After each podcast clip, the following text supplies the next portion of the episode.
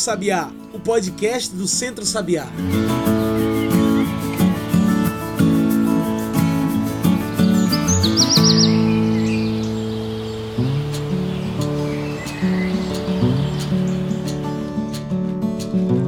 Olá a todos e todas que nos ouvem agora pelo Spotify e demais plataformas. Eu sou João Lucas e está começando agora o Cantos do Sabiá, nosso podcast semanal sobre o campo, a cidade e o mundo. Cantos do Sabiá é o nosso podcast semanal. Então, para não perder nenhum episódio, já clica aí para seguir a gente. Toda semana tem debate novo. Você também pode passar pelo nosso site e ver tudo que a gente está produzindo. Anota aí www.centrosabiá.org.br. É tudo junto e sem acento. Também pode procurar por a gente pelas redes sociais: Instagram, Twitter, Facebook. Procure por Centro Sabiá. Hoje falamos sobre mudanças climáticas e as consequências do impacto no clima com as intensas chuvas e intensas estiagens. O mundo está aquecendo, isso é um fato. Segundo o relatório do IPCC, o painel intergovernamental sobre mudanças climáticas, algumas dessas mudanças não são recuperáveis, outras podemos e devemos combater. E é para falar sobre esse tema tão importante que hoje convidamos para a nossa mesa virtual o professor Humberto Barbosa.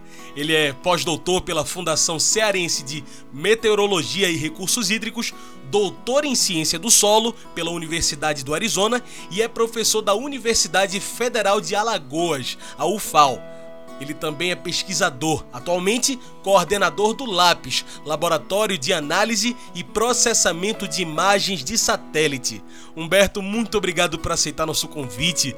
Você pode se apresentar melhor para quem está nos ouvindo, falar um pouco melhor sobre você? João, eu quero primeiro agradecer o convite, né, e também aqui a todos os ouvintes, a, a toda a rede do Centro Sabiá, por estar sintonizado, né, poder participar e escutar essa essa questão específica né, da mudança uh, do, do, da mudança do clima, as mudanças climáticas, um tópico que está na agenda de, do, dos diversos governos do planeta e do setor produtivo também. Então é um tema muito atual. Uh, em função também da reunião da COP26 que está prevista agora em novembro em Glasgow, na Escócia, então é importante uh, trazer algumas informações relevantes, né? ou seja, o laboratório de análise e processamento de imagens tem um papel uh, importante nesse processo de negociação. Eu, como coordenador do laboratório, desde 2017, participo do, da elaboração dos relatórios, da revisão uh, dos, desses relatórios de avaliação, com uh, o intuito também de trazer o que uh, essas mudanças ambientais, uh, de certa forma, mudam ao nosso dia a dia. E, como eu falei, há uma ligação direta com vários setores econômicos, com a questão socioeconômica, enfim, é um tema extremamente interdisciplinar e que nos últimos anos o Brasil ainda tem um papel intergovernamental sobre a mudança do clima, sempre vê o Brasil como um, um player estratégico, embora que nos últimos anos a gente ficou mais uh, um pouco mais menos ativo do que devemos uh, ser em relação ao papel ambiental do Brasil nessas políticas. É verdade. E para a gente recapitular até esse assunto aqui no programa, Humberto, você pode explicar melhor para quem está nos ouvindo o que é esse relatório do IPCC, o painel intergovern intergovernamental sobre as mudanças do clima? João, o, o, o, IPCC, os relatórios do IPCC, a gente vai uh, completar agora, no início de fevereiro de 2022, o sexto relatório esses relatórios eles têm um papel importante desde 1988. Esses relatórios colocam em, em, na componente científica e na componente uh, de, uh, do resumo para os formuladores de políticas públicas. Então, a gente tem dois relatórios, uh, um relatório técnico, normalmente de 300 páginas, que é elaborado por um corpo científico de mais de 300 cientistas, Sim. E uma segunda componente desse relatório técnico é o, o resumo para os formuladores de políticas públicas. Esse relatório é formado por 42 páginas. O, o relatório técnico, técnico científico ele leva três anos de muita articulação com vários uh, líderes de capítulos específicos eu fui um, o líder, autor, né, ou seja, eu liderei, eu coordenei o capítulo 4 uhum. do, uh, do, do, relatório especial sobre a mudança do clima e terra. E no capítulo 4 eu coordenei mais de 15 cientistas espalhados pelo mundo e a gente definiu ao longo de três anos, uh, por, por, reuniões presenciais, por uh, trabalhos remotos, a gente completou 2019 esse relatório, que é um relatório especial, e lembrando que esses relatórios que o IPCC, eles têm um espaçamento aí, ou seja, um intervalo de 7 ou de 7 a 8 anos, né, como é o caso agora, a gente, em função da pandemia, a gente está completando oito anos em relação ao, ao, quinto relatório que foi elaborado e entregue pelo IPCC em 2013. Então, esses relatórios, eles são, ah, eles trazem todo o apanhado, ou seja, uma compilação, ou seja, todo o que, que a, a academia, né, o que, que ah, há de melhor em termos de artigos publicados em revistas indexadas. Ah, também, no último relatório, incluiu relatórios de governo com menos, com menos, com menos peso, porém também foi pela primeira vez que foi permitido também compilar nesses relatórios informações de relatório de governo. Mas o peso maior ah, são os artigos publicados em revistas indexadas. Isso tudo cura do relatório. Ele é o relatório, o IPCC, né, o painel que é formado por mais de 300 uh, ah, pesquisadores, cientistas, professores espalhados pelo mundo, ele tem uma primeira vertente, muitas pessoas não conhecem como é que esse relatório é elaborado. Ele é bem complexo, João. E ele, primeira hum. coisa, João, ele é apartidário, ele não tem partido. O IPCC, ele não assume uma bandeira sim, sim. disso ou contra ou a favor. Primeiro é uma base técnica, né? são cientistas trabalhando em cima do que já foi publicado. E isso demanda uma revisão complexa, passando por vários grupos, reuniões e coordenação, até se uh, elaborar o relatório técnico-científico. Com esse relatório técnico-científico, é a base para o relatório de form os formuladores de políticas públicas. Dos 197 países, por exemplo, que participaram do, da COP do, de Paris, a famosa COP 2015, uh, só para ter uma ideia, os 197 países, todos eles são signatários e eles assumiram a emissão de gases de efeito estufa para manter essa temperatura global, ou seja, para que o planeta não ultrapasse 1,5 graus. Esse foi o compromisso. Só que esse compromisso ele não foi não é suficiente para que se mantenha a temperatura global em 1,5. O que, que significa isso, João?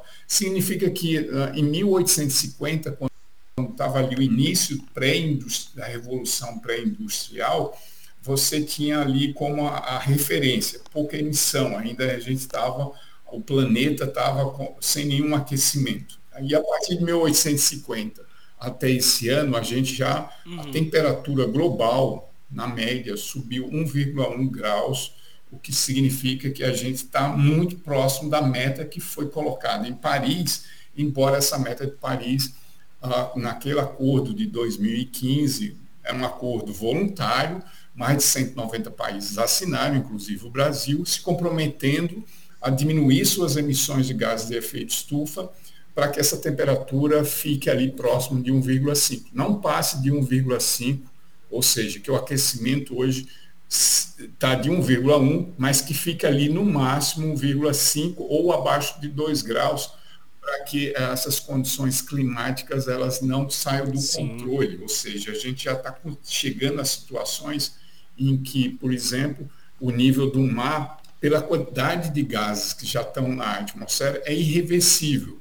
a, a, o nível do mar vai aumentar mesmo que a gente zerasse hoje as emissões de CO2. Se a gente não. Não, é, são não são mais, são, são irreversíveis. Né? E aí traz ações. uma questão. Por que essa COP26 hum. é tão importante? Primeiro, porque havia esse, esse acordo de que os países ah, precisavam melhorar suas metas. Elas não eram suficientes para manter a temperatura global em 1,5. Então, houve um compromisso de reenviar essas metas mais audaciosas para que uh, se mantenha essa temperatura uh, em torno de 1,5. Só que o que acontece, João? Dos 197 países, poucos uh, enviaram as suas metas ambiciosas, revisaram as suas metas. O Brasil, por exemplo, ele revisou, mas ele foi Sim. menos audacioso. Ele colocou metas mais, vamos dizer assim, não tão ambiciosas como se esperava que o Brasil pudesse reenviar suas metas para essa reunião agora de, de da COP26. Uhum. E aí o Brasil mandou em janeiro, porque era o prazo, né, até dezembro de 2020 a janeiro de 2021, é o, foi o prazo para que os países enviassem, reenviassem suas metas com mais, como havia sido acordado, mais ambiciosa, ou seja, uma maior diminuição da, da, dessas Sim. taxas de CO2 e no sentido de zerar, né? ou seja, neutralizar a quantidade de CO2 que é emitido para a atmosfera. Porém, o Brasil foi menos audacioso, mais de 70 países dos 197 ainda não enviaram as suas metas. A China, que é o principal emissor, ainda não enviou. Ainda.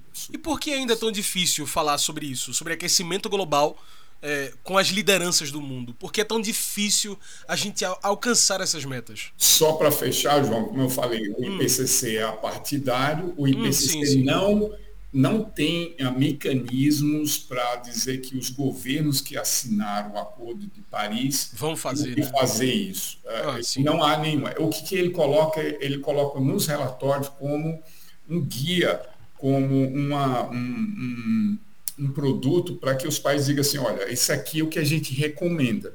Se você, tanto para os governos como para as indústrias. Sim. Né? Uh, os governos têm esse, esse, esse, nesse relatório uma visão de que está acontecendo. Olha, para as é um alerta, né? públicas, né? É um alerta para as políticas públicas, para um planejamento.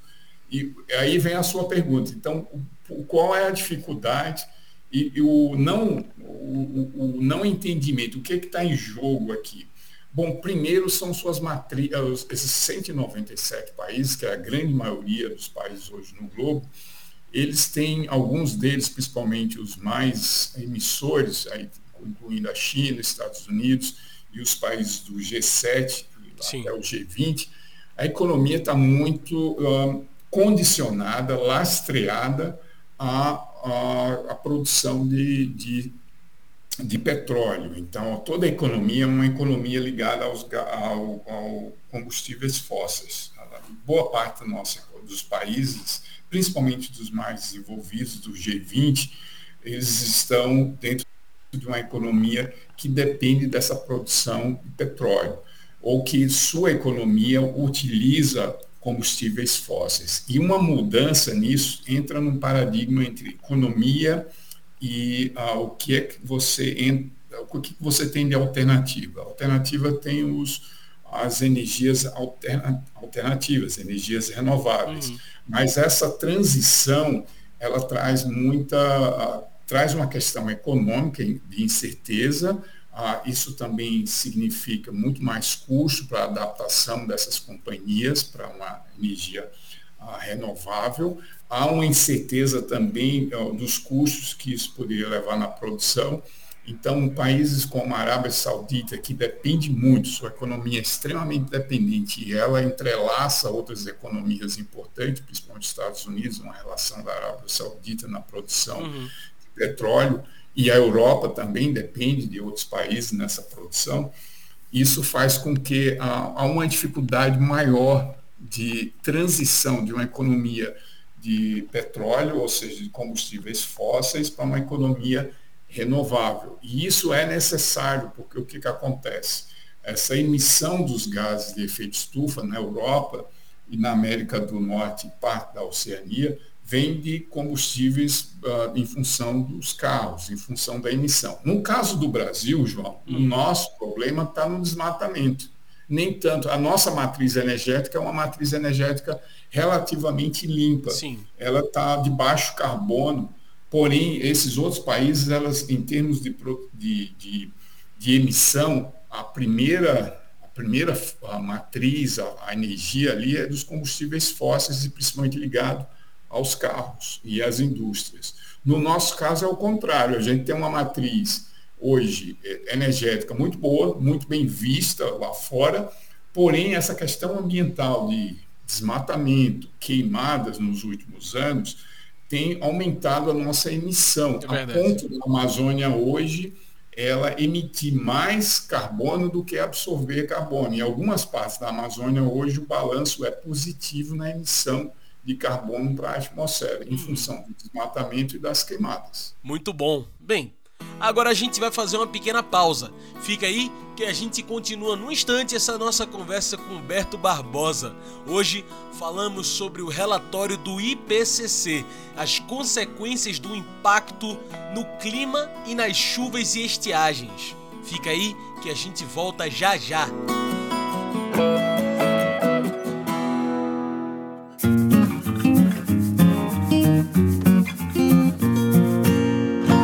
Raiz, opinião e informação na voz de Alexandre Henrique Pires.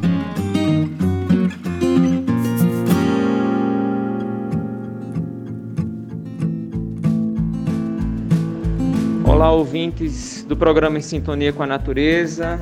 Estamos de volta aqui com a nossa coluna semanal Papo Raiz. E eu gostaria de conversar hoje com vocês sobre o projeto de lei 823, a Lei Assis de Carvalho II, que é um projeto de lei que foi construído pelos movimentos sociais, pelas organizações e articulações do campo, em parceria com, com o Partido dos Trabalhadores, com o núcleo agrário do PT na Câmara.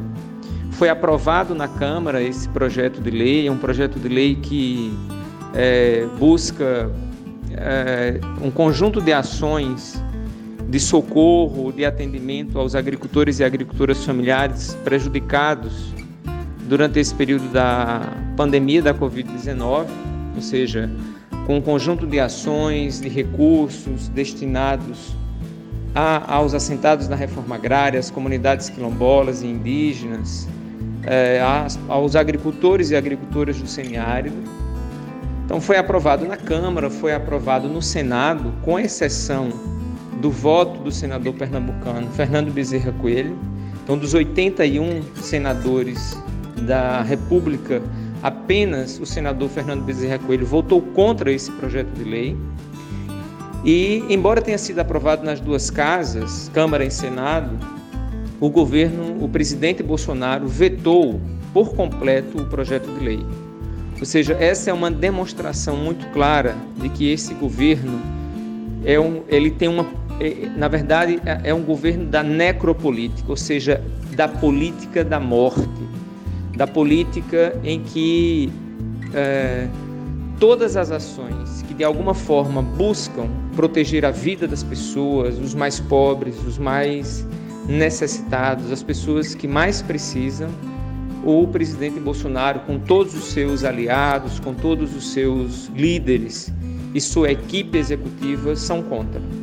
Então, lamentavelmente, a gente precisa denunciar isso, isso precisa ser refletido e discutido nos sindicatos dos trabalhadores rurais, isso precisa ser discutido nos conselhos municipais de desenvolvimento rural sustentável, isso precisa ser discutido nas associações comunitárias, é, para que a gente também pressione os vereadores e prefeitos, os deputados estaduais e federais e os senadores para que se posicionem com relação a isso, se mobilizem também em defesa da agricultura familiar e camponesa, em defesa dos nossos assentamentos rurais, porque não dá para a gente continuar com um governo em que, uh, no momento em que o país uh, aumenta o número de pessoas em situação de fome, de miséria, de pobreza, o aumento dos preços uh, de alimentos, o aumento do, do gás de cozinha, do combustível, a, a inflação aumentando e todas as ações que de alguma forma seriam importantes para minimizar os impactos dessa inflação e desses altos custos de vida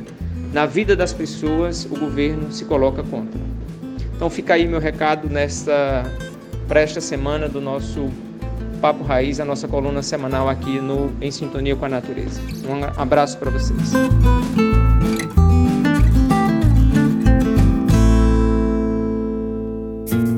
Você ouviu Papo Raiz, opinião e informação na voz de Alexandre Henrique Pires, uma produção do Núcleo de Comunicação do Centro Sabiá.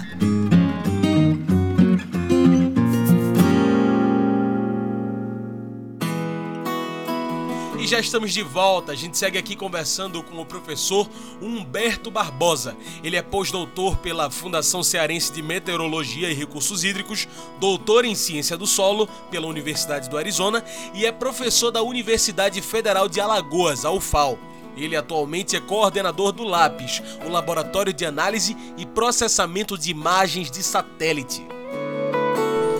Pois é, e assim, a gente fala de aquecimento global, a gente fala dessas, dessa instabilidade do clima, né? A mudança instável. É, mas, é, como é que isso influencia, por exemplo, na, na intensidade das estiagens, é, na chuva, e como isso ajuda na desertificação, Berto? Essa é uma pergunta muito importante, porque as pessoas falam assim, ah, mas por que tanto sacrifício? Por que eu vou me sacrificar mudando minha matriz energética? Tendo toda a minha economia que já está bem uh, entrelaçada. Estabilizado, tudo certo. Estabilizado. Porque eu vou mudar e não está claro. Às vezes parece que não há uma clareza para os emissores uhum. de como isso tem um impacto na atmosfera. Bom, o que, é que acontece, João? Vamos desmembrar em algumas componentes. Primeiro, para a gente entender, a, a, quando a gente fala do sistema Terra-atmosfera, a gente está falando da biosfera, dos oceanos, da superfície terrestre e da atmosfera. Isso que a gente chama o sistema Terra-atmosfera. Ele é complexo. Uhum. Ele tem a superfície terrestre, né? ou seja, é, onde está toda a, a nossa biosfera, os oceanos, mas você tem uma pequena camada na que a gente chama atmosfera, que até os 30 quilômetros é a parte mais importante, é a que nos protege de, e dá esse equilíbrio termodinâmico no sistema Terra-atmosfera. Então, é uma frágil camada de ar em que os 30, primeiro quilô, 30 primeiros quilômetros, o que corresponde a apenas 1% de toda a Terra, em termos, Nossa. se a gente fosse olhar o diâmetro da, e a altura da atmosfera, que é mais importante, a gente tem uma representação dessa atmosfera de 1% quase, não, 5% aproximadamente o que ela representa em relação à Terra. Porém, essa atmosfera, ela está em equilíbrio. E aí o que, que acontece? Há vários ciclos, ah, esse tem uma, talvez para o público entender, tem alguns conceitos básicos que é importante a gente destacar aqui. São Sim. cinco ciclos biogeoquímicos. Tem um ciclo da água, que a gente chama de ciclo hidrológico, tem um ciclo ah, do carbono, né, principalmente ligado com essa questão do, uh, dos, dos, combustíveis fósseis. Você tem um ciclo do nitrogênio, do oxigênio, enfim. O ciclo do carbono é o ciclo que, uh, de certa forma, traz um peso grande dentro do, do, do, das mudanças climáticas. Mas o ciclo da água também, de certa forma, se correlaciona com esses dois ciclos. E em que sentido? O, o, ciclo da água ela é formada basicamente por uma questão. Chove aqui, chove menos ali. No, no final, esse balanço da água que vem da atmosfera, que vai chegar na superfície terrestre, que vai chegar no subsolo, que vai para os oceanos, vai retornar para a atmosfera. É um ciclo que, que se fecha, mas ele é sempre varia de região para região, ou seja, tem regiões que chove mais, tem regiões que vão chover menos aonde entra agora as, a mudança do clima forçada pelo homem, forçada pela produção de uh, excesso de CO2 na atmosfera e de metano. Como que isso muda a atmosfera? Esses gases, eles bloqueiam a radiação que chega na superfície e a radiação que sai da atmosfera. Isso causa um desbalanço energético, fazendo com que esse ciclo hidrológico você vai ter mais chuvas, em uma região em função das altas temperaturas. Isso provoca muito mais vapor d'água e isso vai provocar inundações em função dessa, desse desbalanço de CO2 e de metano na atmosfera. Em outras regiões, João, o que vai acontecer? Você vai ter uma deficiência ah, de, de vapor d'água, porque vai ficar mais seco, porque aquela, aquele ciclo hidrológico terminou indo para outra região Sim. e, e se, se, causou um desbalanço no, no, no, planeta. E naquelas regiões mais secas, João, o que, que ele faz? A atmosfera fica mais seca, ela tem mais e ela vai sugar né, toda a água que está no solo e no subsolo. Vai ficando mais hum. seco e vai tendo Sim. menos nuvens. Vai desligando as chuvas de uma região, né? Isso, é mais ou menos quando você tem um dia muito seco, né? Como às vezes acontece, assim, você tem um centro de alta pressão, você não tem nenhuma nuvem, a, a umidade relativa do ar começa a cair, chegando em torno de 40, 50, 30%. por exemplo, em Brasília, centro-sul, em setembro e outubro, principalmente setembro, agosto, setembro, você tem uma umidade relativa do ar que chega a 11, 12%. Isso faz também, é como se a atmosfera ali, se essa massa de ar ficar por muito tempo ali, isso cria uma condição de onda de calor, porque as temperaturas vão se vão aumentando, e com isso você tem o que a gente chama, por cinco dias contínuos, essas temperaturas altas, a gente chama onda de calor. E essas ondas de calor, elas têm intensificado em várias partes do mundo em função desse aquecimento, né, ou seja, esse aquecimento do globo em função do aumento desses gases que estão presentes na atmosfera, e isso traz o quê? Para a gente, uh, João, primeiro efeito, uh, a temperatura ela é mais fácil de, uh, principalmente os fenômenos que dependem da temperatura, são mais fáceis de perce perceber essa mudança do clima. e, o, e em que forma ela acontece no Brasil? Nos últimos, a gente tem percebido que as chuvas elas têm diminuído, não só no Centro-Sul, em todos os ecossistemas no, no, Brasil, já é claro, através de pesquisa, de levantamento de dados, de informações por satélites, de que a gente está ficando, essas, esses ecossistemas estão ficando cada vez mais secos, com menos chuva. E no caso nosso, aqui mais próximo, a Caatinga, ah, nos últimos, ah, principalmente nesse século XXI, a gente teve uma seca muito conhecida, muito que ganhou um grande destaque, que foi a seca de 2012 e 2017. Foi a maior seca Sim. registrada no Brasil ah, desde 1845. Essa seca prolongada de seis anos, ela trouxe vários impactos, não só na economia, mas na produção de alimentos, na, ambiental, ambiental na, na, agricultura, na pecuária. Houve uma perda de rebanho ah, de gados no, no semiárido brasileiro em é função é dessas secas que os, os agricultores tiveram que desfazer dos, da sua proteína, né, do, seu, ah, do seu ativo, que é o boi, que é o caprino. Isso uhum. em função de não poder ter alimentos para esses animais. E eles há uma dependência desse agricultor com esses animais, não só de, em termos de produção de proteína, mas também de, de recursos financeiros. É a moeda deles, então isso Sim, é nos últimos, uh, no, na seca de 2000 2017, a perda de, da pecuária foi muito grande. Isso leva anos para se recuperar. A água. E também para quem trabalha com, com produção de alimentos, é impossível você produzir num lugar que não tem água. Aí vem essa parte que você tocou. Ou seja, a gente já tem no nosso DNA, o, a Caatinga, a região semiárida, ela já, do Brasil, ela já tem no DNA dela uma variabilidade natural. Essa variabilidade é anos chove mais, outros anos chove menos você tem secas, eh, só que a gente não tinha registrado uma seca prolongada de seis anos. Só que nos últimos anos, a, a, as medições deixam claro que a nossa a quantidade de chuva, o volume de chuva por ano, ou seja, a pluviosidade, a quantidade de chuva ao longo dos 12 meses, o acumulado, ela tem diminuído. E na região semiárida, a quantidade de volume de chuva varia de 200 até 100, porque a gente tem cabaceiras na Paraíba e no, no raso da Catarina, que é a, a, são os lugares que menos chove, pode chegar a 100 milímetros por ano, e, uma, e até 800 milímetros. Isso varia muito de município para município no semiárido. Uhum. E a, a evaporação, que é natural, a evaporação por ano chega a 3 mil milímetros. Você imagina, o, o saldo, o que ele recebe, o que ele tem, é como se fosse uma carteira. Né? Ele, o banco, ele pega 800 do banco com crédito, mas ele tem uma dívida já certa de 3 mil, porque é a quantidade. pois é, vai dar. A gente sempre está em déficit hídrico, ou seja, a região semiárida sempre vai ter em déficit hídrico, porque a evaporação é maior do que a chuva. Só que nos últimos anos, essa evaporação está mais intensa em função das altas temperaturas, localmente forçada pelo esse aquecimento do globo, que está ficando mais quente, e isso tem feito que a evaporação seja maior e chove menos. Ou seja, ele está pegando menos dinheiro do banco e ainda tá, a conta dele está aumentando, porque as temperaturas estão mais altas, estão fazendo com que a evaporação aumente. Isso provoca seca.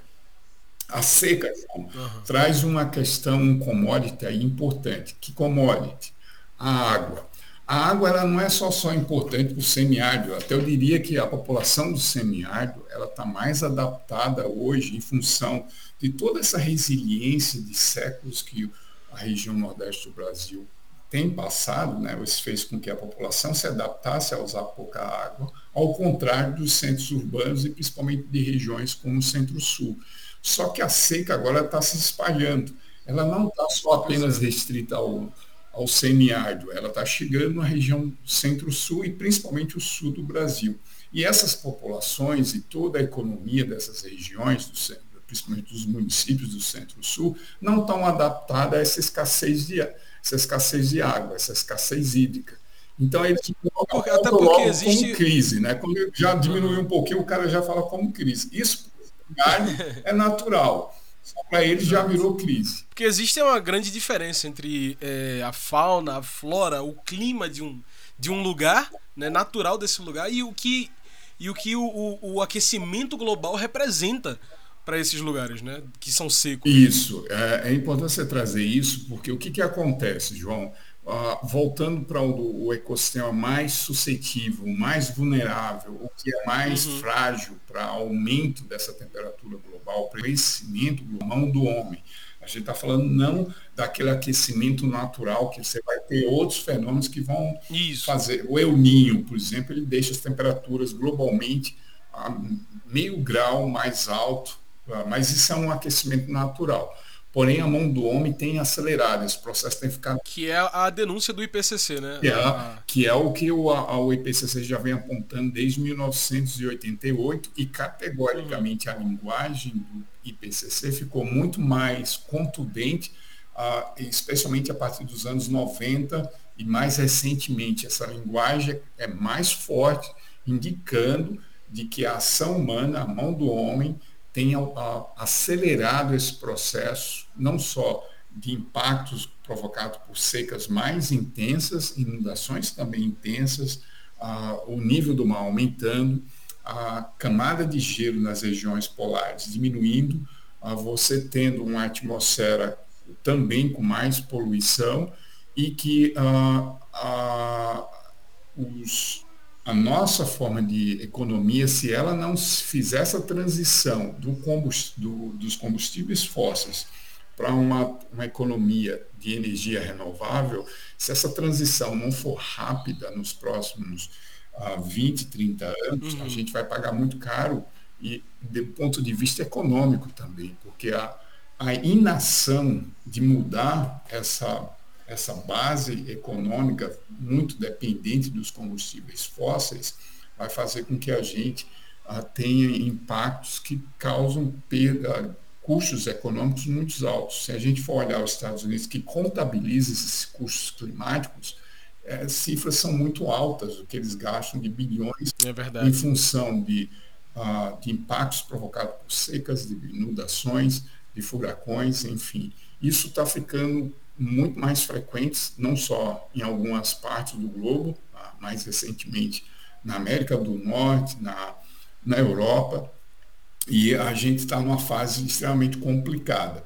Quando a gente olha para o Nordeste, João, é exatamente isso. As secas, elas vão ficar mais intensas e mais. Uhum. E isso vai fazer com que a água, que é o principal commodity, que é o produto mais importante, eu falei de todos aqueles ciclos, o ciclo do carbono, nitrogênio, oxigênio, mas a água é o, dele, o mais importante, porque ela é como se fosse o próprio petróleo. Sem a água, é. a gente não consegue, nem as empresas, as indústrias, a, sociedade, não há, não há. É a gasolina do mundo. É, é, exatamente.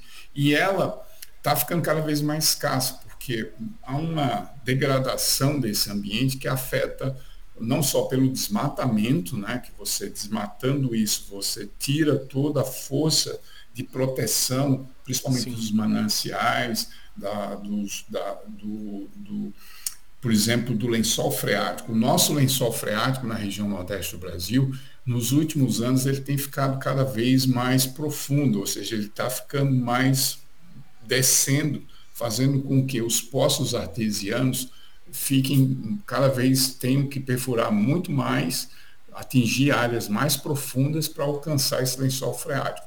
Em, em consequência, como o nosso solo é muito rico em minerais, esses minerais são decompostos por, por rochas, principalmente feldespato, quartzo, e, e essa rocha, quando ela fragmenta, é um, fragmenta, é um processo natural. Ela cria areia, ela cria, ah, por exemplo, ela gera o, o que a gente chama ah, de, de, de, desse tecido, né, que muitas vezes tem um tipo que a gente chama de massame, que é formado hum. por, por esse, essa combinação de areia e argila, e isso faz com que o nosso solo do Nordeste ele seja rico em minerais, mas pobre em matéria orgânica.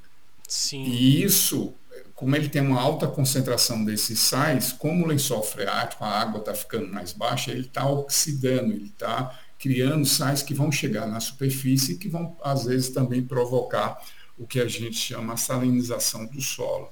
Então, é uma problemática a, a água, né, não só para o Nordeste, mas para a região Centro-Sul, porque a gente depende, toda a nossa matriz energética principal depende de água, é, né, as hidrelétricas.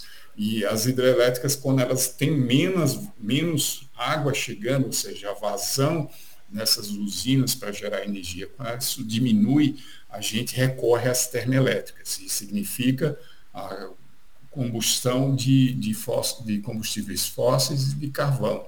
E isso polui mais nossa atmosfera, aumenta os custos, e isso está trazendo uma certa preocupação, porque o painel intergovernamental colocou a região sudoeste da América do Sul como uma região que nos próximas décadas vai ter que uh, se adaptar às secas recorrentes, secas mais intensas, que a gente está falando ali, o extremo sul do Brasil, o nordeste da Argentina, parte do Paraguai, toda aquela região sudoeste da América do Sul, nos, nas próximas décadas, as secas vão se tornar mais frequentes. Se a gente pegar de 2012 para cá, a gente teve uma grande seca no Nordeste do Brasil, a gente teve uma seca uhum. de 2012 a 2014 na região uh, sudeste, principalmente em São Paulo, Rio de Janeiro também, em parte da, de alguns municípios da, do sul da Bahia, mas principalmente São Paulo. A represa Cantareira, ou seja, o complexo Cantareira, formado por seis represas, ela teve o seu volume morto, quase, né? A, a cidade, o estado de São Paulo, mas principalmente a cidade de São Paulo, passou por uma deficiência hídrica, né? ou seja, uma escassez hídrica muito intensa e colocou em, em risco a produção industrial do estado e toda uma pressão no ano de 2015, 2016. Então a seca e a água. A água é importante porque a Organização Mundial da Saúde, João, coloca que nos próximos quatro anos, quatro anos, a gente está em 2021, ou seja, até 2025, a metade da população mundial ela vai estar sob uma condição de estresse hídrico. Parte dessa 50% é. da população mundial vai estar em alguma região com algum estresse hídrico. Isso é preocupante, porque daqui a 10 anos, 9 anos, a população, a estimativa da população mundial é em torno de 9,1 a 10 bilhões de habitantes. A gente vai ter que ter uma produção alimentar, uma produção de alimentos ah, em torno de 70%. A gente vai ter que aumentar 70% nossa produção de alimentos para alimentar daqui a 10 anos, 9 a 10 anos, a 10 bilhões de, aproximadamente 10 bilhões de habitantes. Nossa. A tecnologia tem avançado, a gente vê que a gente vai conseguir, mas ainda traz uma, uma certa preocupação, porque as desigualdades a gente ainda não resolveu. A gente tem a África, a América do Sul, países do hemisfério sul, onde se uh, registra né, a desigualdade social, fome e outros problemas que têm se agravado. E a gente não resolveu esses problemas. Até no próprio Brasil, a, a, fome crescente nesses últimos tempos. E isso impacta muito também em aquecimento, em produção de alimentos. E, e muito ligado ao ambiente. Aonde está a uhum. fonte de de sustentação dessa economia, ela não está nos combustíveis fósseis. Ela, muito pelo Exato. contrário, ela está no ambiente. Os combustíveis fósseis, eles geram problemas, uh, eles resolvem uma, uma questão rápida, uma demanda de consumo, de alto consumo e de, de, de, exploração do, do, do, do meio ambiente muito rápido e muito intenso, sem Sim. nenhum benefício. Muito pelo contrário, ela coloca em, em risco toda a humanidade em termos de é produção, verdade. de dependência de alimentos, de água. E o nosso caso ele é mais complicado, porque se, mesmo que a gente mudasse, a gente tem uma matriz boa de produção de energia, embora a energia seja muito cara comparada com outros países, mas a gente já se adaptou a essa produção de energia, principalmente gerada pelas hidrelétricas e agora mais recente, nos últimos 10 anos, a região nordeste do Brasil deu um pulo com as energias renováveis, energia solar, eólica, e, e, uh, e a parte também de, dos biocombustíveis, também muito importante para a nossa economia. Mas, João, do ponto de vista de planejamento dos nossos ecossistemas, de proteção da Amazônia, da floresta da Amazônia, que tem um impacto nas chuvas na região centro-sul, ou mesmo do, da, do ecossistema da Caatinga, que é fundamental para esse equilíbrio, essa resiliência dessa região. E há muito desconhecimento ainda de como essa caatinga, não só por espécies, mas também em áreas específicas onde que essa mudança climática possa ser menos impactante e outras mais impactantes com Sim. a caatinga ou sem a caatinga. Então, há muito, falta estudos ainda para a região do ecossistema da Caatinga para entender as regiões mais sensíveis ou mais suscetíveis à mudança climática. Né? Então a gente não sabe isso, a gente não mapeou quais são as áreas críticas. A gente fala como a região como um todo é sensível à mudança climática, ela é muito vulnerável. E a gente está perdendo biodiversidade também porque desmatamos. Sim. A gente desmata muito é. a, a, o ecossistema da Caatinga para gerar energia, porque a lenha é utilizada em olarias, é utilizada em padarias, ela tem uns 30% da, do ecossistema da Caatinga, é, a lenha é utilizada como matriz energética no Nordeste do Brasil. Uhum. Além disso, você tem o desmatamento, que é a, já é consequência dessa atividade econômica de produção de energia para as padarias, olarias, você tem também uma coisa que é paradoxo no Nordeste quando você vai falar com o agricultor, que é a questão da produção de, da pecuária. Né? Você colocar vários animais, seja caprinos, ovinos ou mesmo bovinos, numa área muito pequena, ele compacta o solo e esse solo vai sofrer processo de degradação, erosão e ele vai se tornar infértil, ou seja, a fertilidade zero para a produção de alimentos. E hoje a gente Sim. já mapeou no Nordeste do Brasil, o LAPS fez esse mapeamento e chegou ao número de 13% do território do Brasil está com áreas desertificadas, ou seja, áreas que não produzem mais alimentos, que não traz nenhuma segurança alimentar e que a parte hídrica fica comprometida, porque você tem aquele solo, é uma cicatriz, né? E é uma cicatriz que para curar, para você regenerar a pele ali, você precisa de anos, o custo é caro e e a gente não tem feito para parar esse a expansão dessas áreas desertificadas. A gente nem está recuperando e nem está contendo essa expansão dessa, dessas áreas que estão sendo desertificadas. Então, isso é preocupante para a gente, é preocupante para a nova geração, João, porque uh, eu ainda peguei uma, ainda venho de uma geração que eu, uh, os meus avós tinham um sítio, eu conhecia bem a, a, vegetação ali, a mata típica, ele preservava, e a gente tem retornado para essas mesmas áreas onde que os meus avós cresceram, a gente já não vê mais essa vegetação natural, a gente vê menos água, a gente vê mais pobreza, a gente vê menos a produção, a produtividade de, uhum. de alimentos, principalmente de sequeiro, que é a produção de feijão, milho, a mandioca já não é tão garantida, diminuiu a produtividade e, a, e o risco é maior hoje de produzir esses alimentos. E os jovens do campo, né, principalmente dessas áreas rurais, ah, no semiárido, eles não estão mais, eles estão se moram nessas regiões rurais, eles trabalham nos centros serviços, em sim, áreas, sim. Em, em, municípios, prestando serviços sem ser ligado à área de, de produção de alimentos. A gente até falou sobre isso no, no nosso podcast. Para quem quiser procurar também, é o Cantos do Não, Sabiá. Isso é bom, João. A gente falou recentemente com um jovem. Porque a nossa, o que a gente, na nossa percepção, que certamente é diferente de um especialista, o que, que a gente tem visto na parte ambiental é que a região nordeste do Brasil, principalmente o semiárido, ele ele está um, um, pano de retalho muito mais complexo de entender essas relações sociais de, da comunidade com o trabalho e das fontes de recursos hoje que mantém essa população na região semiárida é muito diferente há 20 anos atrás, tá? mudou completamente. Sim, Não sim. só a forma de gerar esses serviços, mas também a complexidade hoje. é o perfil do jovem, né? O, uhum. o, que se entende pelo trabalho, né? Sim. No campo. E a nossa preocupação é que, em função da pandemia, isso vai, tem se agravado, né? É verdade. A situação está ficando é mais verdade.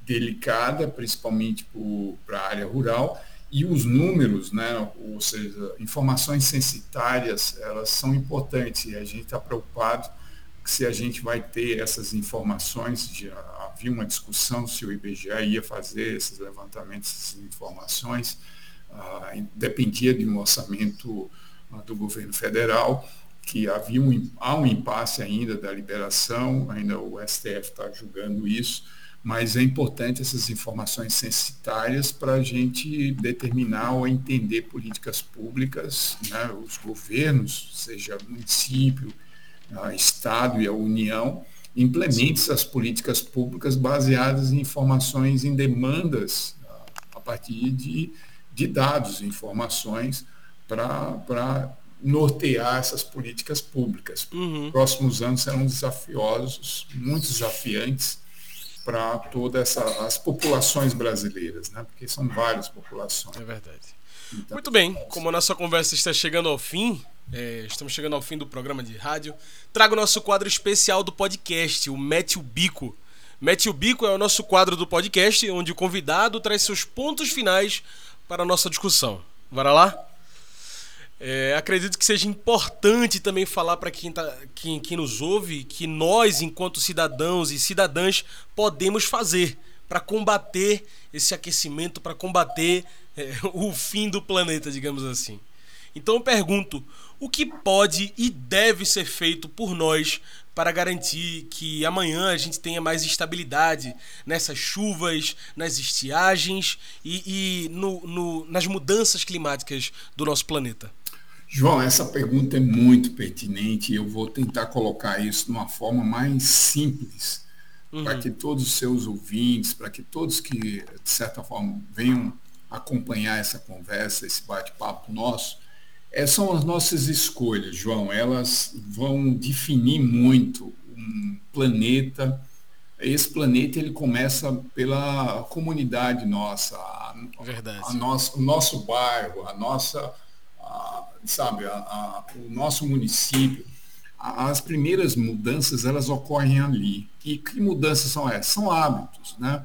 Escolha de uh, que alimentos, você tem feiras, uh, feiras que aonde tem a participação direta do agricultor, aonde ele vende essa, esse, esses produtos você tem que comer menos, talvez optar por menos carne, alimentos que geram alta demanda de água. Sim. A gente tem que repensar na forma de consumo nosso hoje. Uh, ela é um consumo muito que traz muito impacto no ambiente. Então a gente tem que ver o que é mais importante hoje. Eu não estou falando do cara não deixar de comer, não comer carne, mas ver quantas vezes ele precisa comer carne Será que ele precisa ir para um supermercado? Se ele tiver um, uma feira, uma feira de agricultores ali próximo, que ele possa também ir lá e fazer essa compra uhum. direto, Sim. isso tudo uh, é uma economia muito mais inteligente e uma economia, uma economia mais uh, adaptada a essas condições, que vai valorizar a produção daquele pequeno agricultor, que vai valorizar aquele alimento que tem menos impacto na, na, no meio ambiente, na sua produção. Diminui a pegada de carbono. Diminui essa pegada. O fato de você. É muito difícil com a pandemia, né? mas a gente sempre falava do transporte público, da, de criar a, a, vias para ciclovias, né? para você melhorar Sim. isso, diminuir o uso do carro, enfim, compartilhamento dessa economia, compartilhamento do, do carro.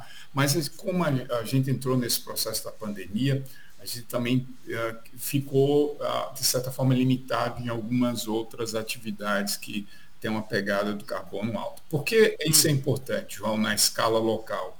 Uh, primeiro, uma preocupação do painel intergovernamental sobre mudança climática são os pontos de inflexão.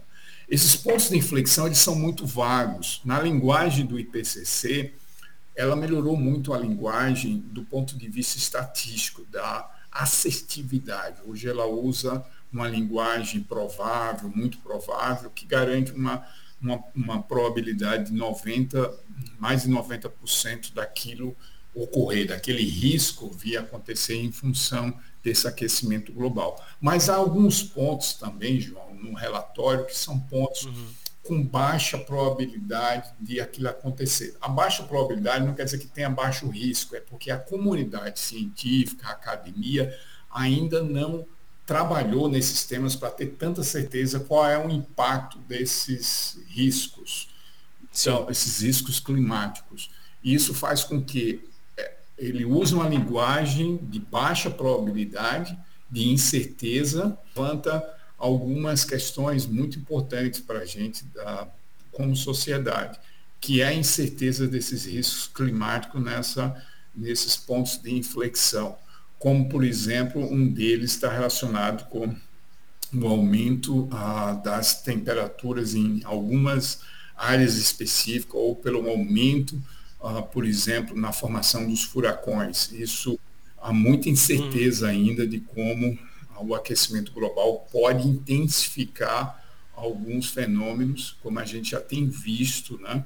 principalmente os incêndios florestais nas últimas décadas, em várias partes do globo, eles têm ah, aumentado no ponto em função dessas altas temperaturas, mas há outras incertezas que podem também acelerar esses fenômenos que a gente desconhece. A gente desconhece porque a literatura ainda não, não há uma, uma, um consenso entre os pesquisadores se isso realmente pode aumentar ainda mais a intensidade nos próximos anos. Então, enquanto isso, esses pontos de inflexão não são, são tratados com uma baixa probabilidade, mas com uma incerteza muito grande, é importante que cada um de nós façamos as nossas. Uh, o que, que a gente pode fazer a curto prazo, né? dever de casa. E aí está muito relacionado com as nossas escolhas. E elas vão definir é. muito, não só na qualidade de vida que a gente espera, uh, é porque uh, o, do ponto de vista econômico, os extremos climáticos, as secas extremas e as inundações, enchentes, e as altas temperaturas no verão vão trazer muito desconforto e muito impacto econômico para a sociedade, principalmente em países em desenvolvimento, de economia ainda uh, não estável, a gente ainda está num processo de formação uh, econômica com segurança de planejamento, a gente ainda não tem isso, né? tanto que a gente está essa semana ainda com como vai ser essa inflação nos próximos meses, isso já isso pode complicar ainda mais com a extremos climáticos. Né? A falta de chuva uh, traz um impacto na produção dos alimentos que, por sinal, traz infla, aumenta a inflação e os custos para uma população que tem, na sua maioria, o salário mínimo, que é um salário não suficiente para que ele tenha um bem-estar, para que ele possa fazer escolhas e, e, enfim, sobreviver em situações de condições climáticas extremas, principalmente de secas, uma produção de alimento menor menos oferta e com isso os preços sobem.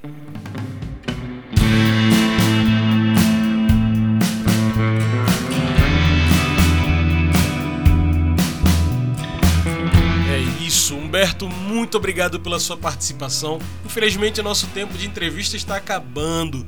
Tem alguma mensagem final que você quer deixar para quem está nos ouvindo? João, eu quero agradecer a, a você, a todo o seu público, aos ouvintes, os internautas, ao Centro Sabiá pela iniciativa. É, essa, essa temática ambiental, ela deveria estar hoje na capa de todos os jornais, sendo a primeira, o primeiro tema todos os dias, porque ele, de certa forma, ele é o que vai pautar a economia e os Verdade. outros setores seja sócio, social e econômico. Então a gente espera essa iniciativa de vocês sirva de exemplo também para outros e que a pauta ambiental é importante. Se essa pauta ambiental for a, uma demanda da sociedade, das comunidades, eu tenho certeza que os nossos governos vão ter que assumir essa pauta ambiental. Então a gente não pode deixar que a população esqueça da importância da comunidade, da importância que é mais importante para que a gente comece a, a levar isso para o nosso deputado, nosso vereador, deputado, até para o presidente, para entender que a demanda vem do povo, vem da comunidade. Né? Então tá aí. Muito obrigado mais uma vez pela sua participação, Humberto. Muito obrigado. Gente, hoje conversei com Humberto Barbosa, ele é pós-doutor pela Fundação Cearense de Meteorologia e Recursos Hídricos, doutor em Ciência do Solo pela Universidade do Arizona e é professor da Universidade Federal de Alagoas, a UFAL. Ele é coordenador do LAPIS. LAPIS que é o Laboratório de Análise e Processamento de Imagens de Satélite. Muito obrigado, Humberto. João, um abraço, até a próxima. até a próxima. Então é isso, pessoal. O Cantos do Sabiá vai ficando por aqui e a gente lembra das nossas redes sociais. Por lá você se informa sobre tudo o que o Centro Sabiá está fazendo. No Facebook, Twitter e Instagram, procure por Centro Sabiá. Também tem o nosso site, que é o www.centrosabiá.org.br. Passa lá também. E é isso. Esse foi o Cantos do Sabiá, uma produção do Núcleo de Comunicação do Centro Sabiá, com a minha locução, João Lucas, e com supervisão do Núcleo de Comunicação. Tchau, pessoal, e até o próximo Cantos do Sabiá.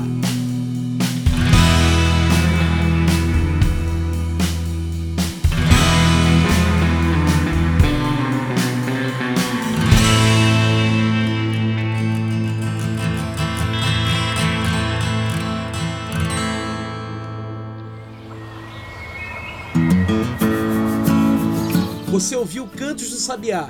Cantos do Sabiá é o podcast do Centro Sabiá em parceria com Brasil de Fato.